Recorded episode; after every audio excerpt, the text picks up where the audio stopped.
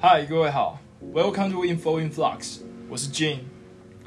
OK，这是一个新系列，然后这个系列我会想要讨论一些稍微专业一些的内容，对，就是稍微正经一点的。对，这内容通常都是我在研究一个题目的时候，呃，可能关于这个题目的突发奇想。那我们的风格，呃，OK，我的风格，这个新系列的风格，还是会保持 inflow influx 的传统。我想要对，就是我们的感给人的感觉就是一种对抽烟聊天，或是对。其实我跟 Eric 私底下讲，就说 OK，我们今天烟馆要不要营业？好，那今天我想要讨论一些问题，是我在研究。OK，最近七一六刚结束，他们是在呃七一六是主要七一六的 campaign 的。游行主要是在讨论呃居住正义的问题。那过去我们看到居住正义其实有很多呃很多运动，像之前的潮运啊，也是有关于那其实还有一些大大小小的游行。那我在研究呃最近的一些政府对房市的改革的时候，像是十家登录二点零，或是平均地权条例，但其实这都是关于。房地产市场方面，就是你要购物的时候会有影响的。当然，我们租呃，我们政府也是有对于租屋市场有一些改更动，像租赁条例啊、住宅法，然后有推出一些租金补贴。但今天的重点主要，呃，我不会想要着重在这些政政策或是改变上。那我也想要讨论一些关于 OK，就是制度设计，就在经济学上我们常说的。Mechanism design 就是制度设计。好，那讲到制度设计，制度设计其实是一个在呃，如果有人念商管学院的话，就会发现制度设计其实它是容容呃，它是包纳包括在呃赛局理论里面的一个分支，而且制度设计算是比较新的一个题材。那最基本的制度设计的话，大家比较耳熟能详，应该算是拍卖，像是我们。就是建国花市，它早上的时候好像会有合适拍卖嘛，就是他们会设定一个价格，然后依次往下竞拍，这是合适拍卖。那与之相对应的叫做英式拍卖，就是它会设定一个底价，像是我们在一些就是三大的拍卖市场，我要用苏富比、富比是还有一个忘记了，我觉得再再查一下好了。对，那。正常的像是古董拍卖，好了，它是会一有一个底价，然后往上拍卖的。那这是一种拍卖，是一个 mechanism mechanism design。那 mechanism design，如果你发现就是说，就是制度设计，它主要的目的在于就是说，有没有办法设计一套制度，像我们刚刚讲的是拍卖，然后让就是。呃，政府的角度，政府的角度就是让社会的福利最大化，就是让每个人都可以，就简单来说就是画最大的饼，就是或是创造最大的饼。那对于个人或是呃或是一些拍卖者来说，他们就是希望可以，也是希望让这个市场运行的最有效率。这是 mechanism design，就是为了设计一个制度，让它让某一项行为更有效率的一个概念，这样子。那其实 mechanism design 应用的范围非常的广，像是呃比较有名的，像我们之前说的疫苗。我印象中那时候在就是台湾的 CDC 吧，在他对于入境要不要就是会不会隐匿疫情这件事情，他是采取鼓励，但他始终都没有进行罚则。那其实是有机可循的，就是他们认为说，如果一旦惩罚的话，会导致更多人去隐匿这个疫情，他可能会隐瞒他发烧，会有一些症状。那他们是用鼓励的方式，对，那这是一种 mechanism design，因为他希望让大家愿意主动去通报自己有疫情这件事情。那如果你用法则的话，呃，有可能会得到反效果。那像有一，我印象中在《苹果橘子经济学》里面，我忘记是第几集了。像有一个很有名叫以色列幼稚园的故事，就是说他会发现说以色列有一个幼稚园，然后其实家长们大家真的太忙了。像现在，我现在台湾也是一样。那其实幼稚园很多很多家长会比较慢去接他的小朋友，那这就会变成就是幼稚园老师会比较难下班，会比较晚下班。那后来那个幼稚园的幼幼那个幼稚园就决定要课征额外的费用，他们就觉得说，OK，那今天大家都觉得把我们这边当成免费的托，就是托幼，那他们就决定说，OK，那我们就是你迟到多久，我就罚你多少钱。他们希望是因为这个惩罚会让大家会让家长们呃提早去接他们的小朋友，哎，结果。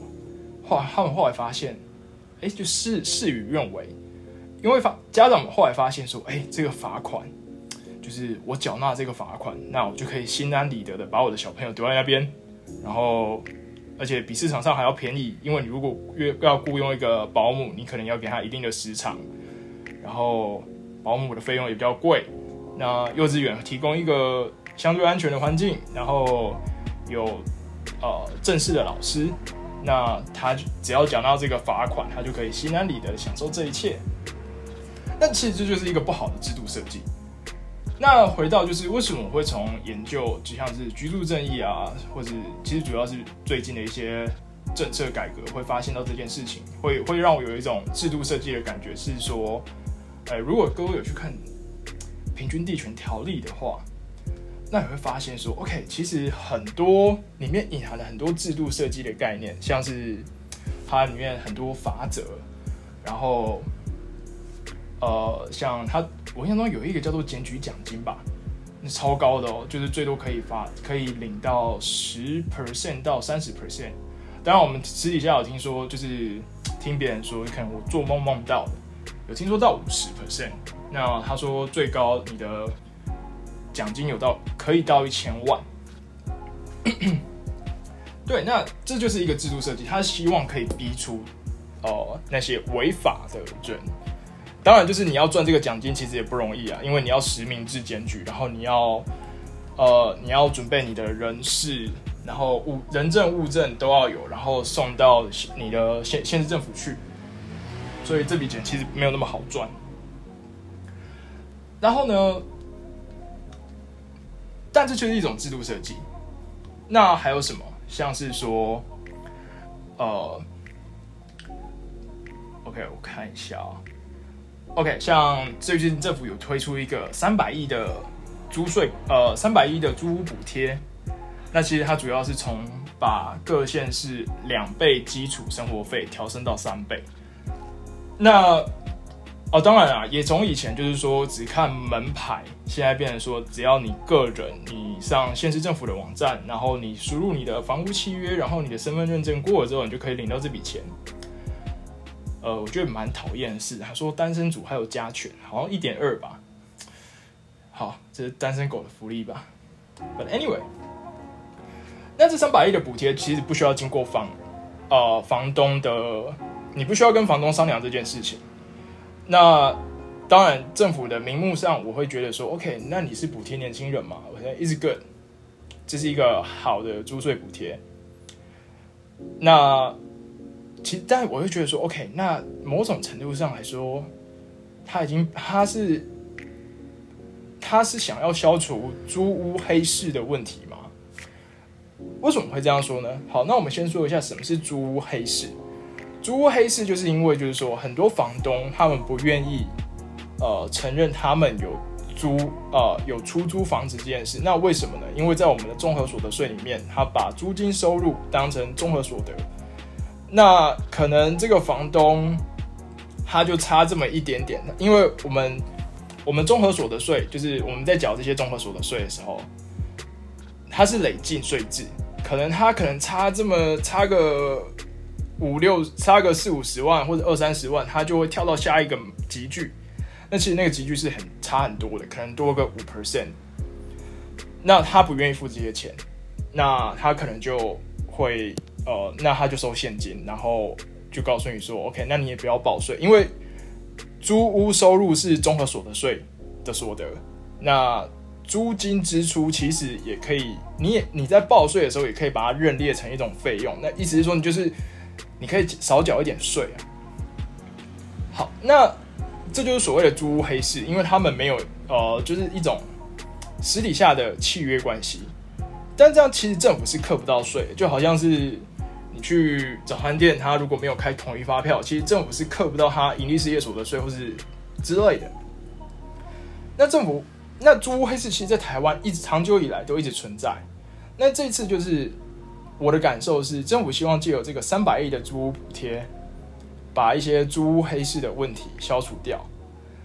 哦，当然，就是有人会靠北说，哎，这个租屋补贴其实，呃，当然就是会到最后会转嫁在租金上给租客，因为可能房东可能因为房东在明年缴税的时候，他一定会发现，就是说，哎，我的租客去申请租屋补贴，代表我有租赁关系。那他明年缴税的时候，而且我印象中他往回往回推七年还是几年，我有点忘记了。那他就需要补税，他会接到一张补税单，那他就会非常的不爽，他可能就会把这个租金转嫁在在下一期租约的时候转嫁给转嫁给你，或者请你搬走。我们有看听过一些案例是说，OK，就是他租约到，他跟你说 OK，我不跟你续约，然后隔天他在。租屋平台上直接发说，OK，原本两万八，现在变三万二，那这四千块大家就很很清楚，这四千块是从哪里来的，或是他还会借有一些巧立名目，会有一些契约，你们你们两你们租屋跟租房东跟租客之间的契约关系，他就给你克扣一些，呃，在契约里面或是写到的一些，呃，一些费用，目前听说是电费啊，就是说 OK，最近，呃。最近电费可能夏天的电费比较贵，然后他就需要多缴一些，所以他会跟你收一些这种这个费用。那所以所以这个就三百亿的租屋补贴，就真的有让我感受到一种就是 mechanism design，就是制度设计的问题。当然我不太清楚，就是政府，因为这个是我们呃我在做研究的时候的呃的突发奇想。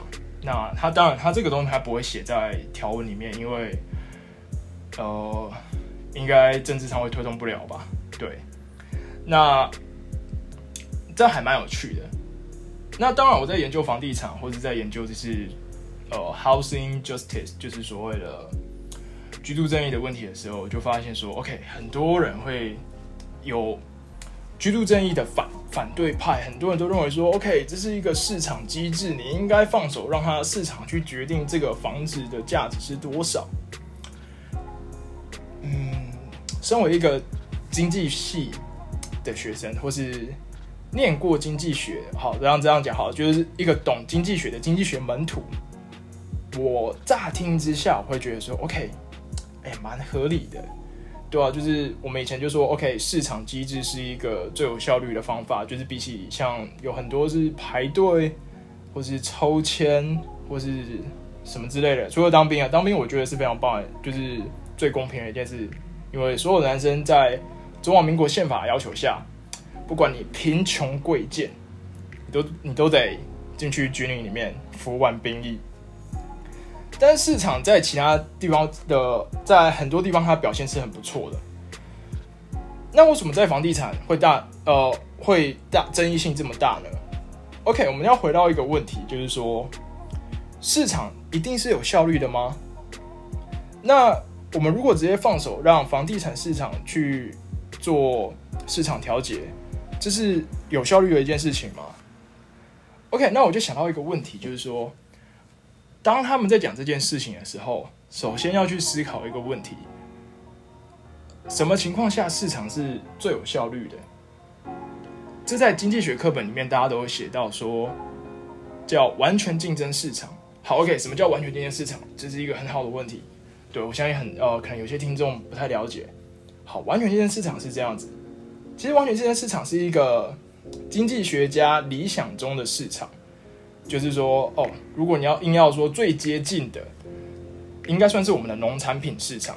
好，完全这件市场有几个假设，就是你的买家有无限多个，你的卖家也有无限多个，然后买家你呃每一个人每一个买家其实都长得差不多，然后卖家每一个卖家卖的东西跟他的份额都差不多。那这会有什么情况？就是说，买家跟卖家都不太有价格决定的能力。这样子的话，在这种假设的情况下，我们叫它完全竞争市场。那对，没错，在这种市场下，如果你放手让市场调节的话，其实会会还会比较有效率。因为大家高中公民的时候，可能就有听过什么叫做五位损失啊，或是什么什么 day way lost 之类的。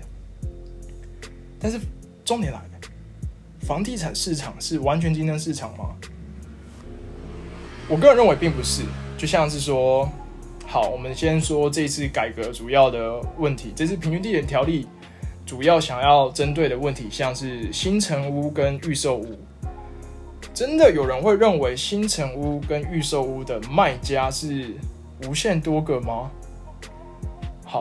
呃，因为我们下一集，我们最近会邀一位就是认识的朋友，他是做房地产相关的，然后来讨论一些类似的问题，想要问他说有没有什么故事啊，或者从实物面来看。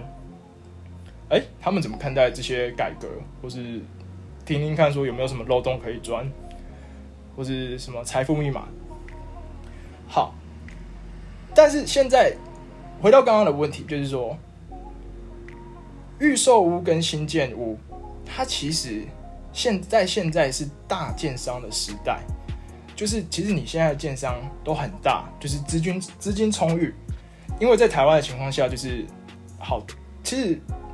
建商在决定房价的时候，它的成本好。如果我们说成本法，大家最熟悉的成本法，成本法是什么？就是他在建商在取得盖完这些土地所，呃，盖完这栋房子所有的成本，然后往上叠加，可能十五 percent 到二十 percent 卖给你。但他因为他现现在台湾取土地的取得成本太高了，那就会变成什么样？就会变成说。只有大建商，他们才有足够的财力、足够的条件去跟银行贷款、去融资、去标到这块土地。那会让我们一些中小型的建商，他没有办法去做这些事情。那就那话说回来，这就不符合完全竞争市场的定义啦。那如果不符合完全竞争市场的定义，你怎么能放手让市场去做调节呢？那像我呃，如果呃，各位朋友里面有人是念商管相关的，我们就很知道一件事：如果卖家的议价能力是高过买家的，那其实会变成卖家可以自己决定价格。某，因为他有他的他有议价能力，所以他可以自己决自己决定价格，然后永远不需要供给到所有人需，就是永远供给不到市场上真的需要的数量，因为价格太高了。那他可以获取最大的利益，那是才是。那在这种情况下，你会让有一些本需要房子，但是因为价格太高，人买不到，这才是，这才是经济损失。在我的观点里面，这才是经济损失，这才是所谓的社会福利损失，才是所谓的 day way lost 无谓损失。好，那在这种情况下，我们就称它叫市场失灵。那市场失灵，其实就是说市场没有办法自动调节到最有效率的那个点，就是说希望呃大家能你呃每一个人能用能以自己愿意的价格去买到自己想要的房子。那市场失灵的时候，这时候就是我们在常常在讨论的时候，就是讨论说，哎，政府要怎么利用一些制度面的方式，像课税是我们最常听到的，去导正这个市场，让它。逐渐朝有效率的方向前进，当然是不可能一步到位了。我从来没有听过改革是一步到位的。对，改革，呃，你要这样想，改革是一个光谱，你要，呃，可能现在是在光谱的某一端，然后你希望改到中间一点，那你等于是跟另外跟另外一整端的人在打架，所以改革是一定会有阻会有阻力的。好，那市场失灵就是政政府扮演的角色都很重要，像政府最近有推。呃，平均地权地权条例，然后还有实价监督二点零。当然，它在租屋市场上，像社会住宅啊，或是住宅呃租赁条例、住宅法，都有稍稍微都都有相关的改革。当然，现在改革成要怎样？因为刚改，呃，还没有资料出来，呃，所以还没有办法去去去讨论说，哎，这件事到底是好还是坏？那我们，那我在也在做相关的研究的时候，我又发现一个很奇怪的事情，就是台湾的税制。当然，我们以前在讨在研究，可能在上税相关的课的时候，我们或者在听相关的演讲的时候，我们就讨论到说，哎，台湾的税制其实蛮奇怪。好，税是什么样的概念？好，课税其实就是从鹅身上拔最多的毛，但是不要伤到鹅，因为这样你才能每年都拔它。那这些毛我们就说税，那那只鹅我们就叫税基。那大家应该可以理解，就是。在这个课税体系下，谁是那只鹅，谁是身上的毛儿吧？OK，人民就是那只鹅。那我说为什么会觉得很奇怪？是呃，台湾的税制常常有一些我觉得莫名其妙的税，也不能说它莫名其妙，我只能说这个税制有点奇怪。像是我们在，其实我们想要讨论，我们之后会讨论说，哎，你卖一间房子，到底有多少花红要交？就是你到底有要要贡献多少税？像我们之前呃，大家可能听到就是哎，契税跟印花税。那这个这个当然这个不一定是卖房子，这只要你有买卖契约就需要缴。但比较有名像是房地合一，或是土地增值税，这是一种交易税，就是你有买卖交易的情况下你才需要缴。那持有税的话，像土地税啊、房屋税啊，是甚至地价税这种东西。那我会觉得台湾的税制很奇怪，是因为说，其实我们的税率都还蛮高的。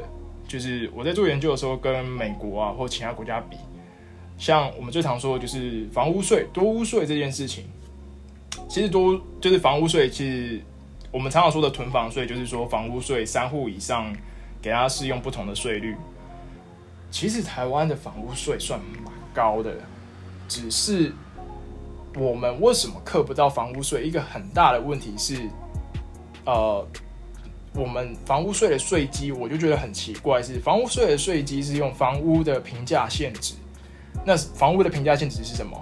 就是由呃每一个县市的不动产评价委员会去评价，包括土地税也是哦。我们土地税的税率其实蛮高的，但是呃，它也是用依照我像是公告限值还是呃。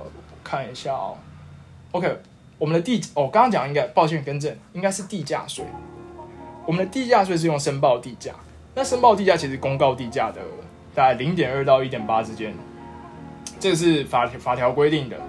那公告地价大概就是市价的百分之二十，那意思是说你的土地成本成持有成本超低的。那房屋税是什么情况呢？房屋税刚刚提到是说是用房屋的评定限值。然后，如果你有三户以上，是适用一个累进税率，就是你的税要你的税要缴更多。好，我们的在台湾，我们的税率很高，但是这个东西叫做名目税率，就是写在法条上面的。但是我们的实质税率，就是说我们实际上真的能课到的税，其实很低。好像有一些研究做过，但是它是用过去的资料，因为最近。改革这样就是立法刚平均地平平均地权条例刚通过，所以资料还不够准啊，还不够多。我们过去看到一些资料，就是说，哎，台湾的房屋税实际税率可能是原来税率的二十分之一，零点零五啊，零点五 percent。零点五 percent 是什么意思？意思是说，如果这间房间的价，这间房子的价值，你要刻两百年才可以把它刻完，那我会觉得说，我靠，这个持有成本太低了吧？那是因为我们都不是用实价课税，那实价课税其实就是为什么政府要推实价二点零的原因呢？就是之前实价一点你被人家被人家堵拦说，哎，你的你都没有，你只接入到区段啊，然后房子有一些状况，像其实我觉得主要是区段啊，就是你会发现说，OK，在忠孝复兴附近的镇宅，跟他对面的正义国宅，他们是可能是列同一个区段的，那。地保、地保跟地保后面那排房子虽然都很贵，但是是同一个区段的，那这就没有意义啊。但后来实价登录，呃，当然一点你还被人家抨击说，哎，你没有接入到什么房子的情呃，现在什么卫浴什么我，但那个都不是重点。二点零就接呃，他们就要求说必须公告到门牌。那这其实是好事。为什么要做这些实价登录一点零啊、二点零啊？其实到最后就是为了要做到一件事：实价课税。那这台湾目前，我觉得离实价课税还有很长的一条路。呃，如果我们真的照实价课税，那我们的税率那个就真的有意义，因为你真的课得到税。但是因为呃，我们现在的税基就是你被课的那个部分。就可能是实价的两成，或是呃，如果你是用公告土公公告土地限值，可能是九成，但是就是非常的低，因为你没有办法照，你不不没办法照它真正的价格去课它的税，那所以我们就会有很多很奇怪的税制，就是只是因为呃可能会多了一些，会故意调高我们的税率，就只是为了课到足够的税，但其实是一件很奇怪的事情，因为税是不能这样子搞的。像我们我们之前说赠与税常常啊遗赠税，马上调高了。原本台湾的遗赠税好像是还蛮高，四五十 percent 嘛，我印象中五十 percent。当然它的免税额也蛮高，好像四百万以内。但我忘记最近，但我就我所知是，他后来调到了十 percent 还是二十 percent。他们原因是什么？是希望说很多有钱人会在海外布置资产，他们希望可以让他汇回来台湾，让国家克到这个税。然后，哎，但是有些人他都有能力跑到国外，你觉得他会回来吗？那后面，所以他们又把这个税、遗产遗赠税又调回去，但是就会很奇怪，就很多人就在骂说：“OK，像这种禀赋型的课税，你是不能调又真的？为什么？因为你调高的那群人他已经跑出去了，你调低的这群人，他们并不会因为你国家税率比较低，他就留在这边。”他其实克不到他真的想要克到的那些税，那你只是让一些呃让被课税的民众他会发现说，OK，他你只是让他有一个警觉，说他他让他就是告诉告诉你说，OK，我要克你税，然后你想办法藏吧。那包括还有一些我们比较有名，像是正所税跟正交税。其实正所税是证券所得，就是你买卖股票或有价证券的时候赚钱你要缴定的税。那其实它符蛮符合量能课税，但是它在就是之前有一些人在抨击抨击他说，OK，你是很难扣到这个税的，因为比起交易税，比起你每次交易你都要扣一定的税的情况下，你正所税你要查整年的所得相对不容易。那你如果要查交易次数是相对容易的，因为你每次进场你都要付入场费。OK，所以这是我觉得台湾一些比较奇怪的税制。那这个系列呢，呃，这个系列我会希望讲一些关于可能。哦，我做一些 research 的边角料，或是我有一些突发奇想，那希望大家呃持续关注我们。OK，我是呃持持续关注我们 Info Influx，我是 Jun。OK，see you next time。